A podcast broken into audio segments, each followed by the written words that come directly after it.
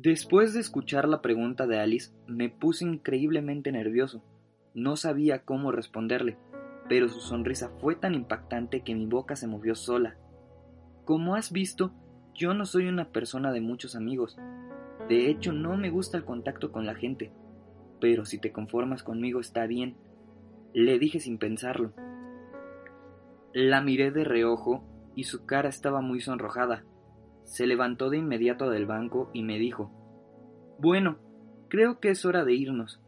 La acompañé hasta la estación y le pregunté si necesitaba ayuda para llegar a su casa.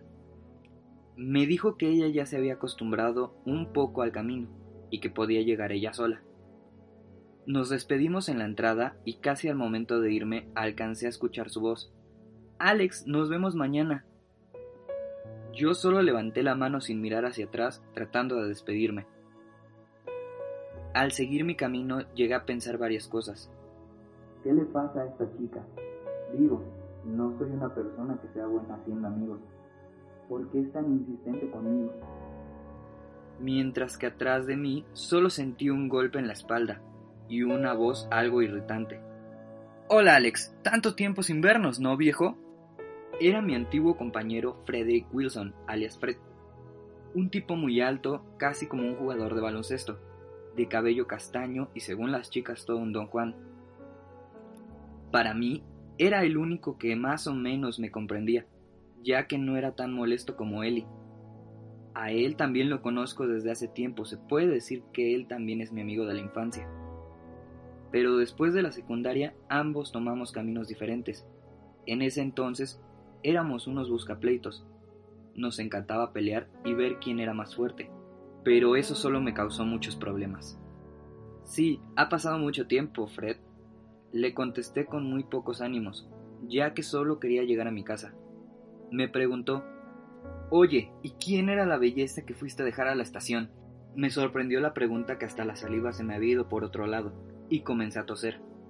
Me dijo, No es normal verte con otras personas, ya que eres alguien que preferiría estudiar a estar socializando. Solo lo podía ver con una cara de asombro. Es una compañera de clase. Me pidió que la acompañara a comprar unos libros, nada más. Le contesté. Cuando me di cuenta, puso la misma cara que pone Eli cuando hablamos del tema. ¿En serio solo una amiga? Preguntó con una risa burlona. No soporto a la gente que es así.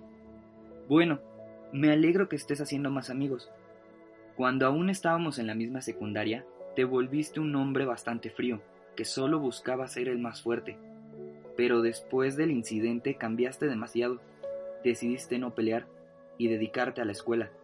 Dejaste todo atrás. Te centraste tanto en tu mundo que me tenía preocupado. Pero después de verte hoy, creo que has cambiado para bien y eso me alegra. Nunca lo había visto tan serio en mi vida al parecer Fred hablaba desde el fondo de su corazón. En fin, si tiene amigas, preséntamelas. Y hagamos una cita doble, me dijo al final comportándose como siempre.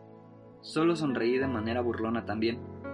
Bueno, ya sabes que puedes contar conmigo. Después de todo, somos mejores amigos, ¿no? Dijo antes de irse. Chocamos los puños y nos despedimos. Aún no podía creer que tenía un amigo igual a él pero lo que me dijo me hizo pensar en muchas cosas que no quería recordar.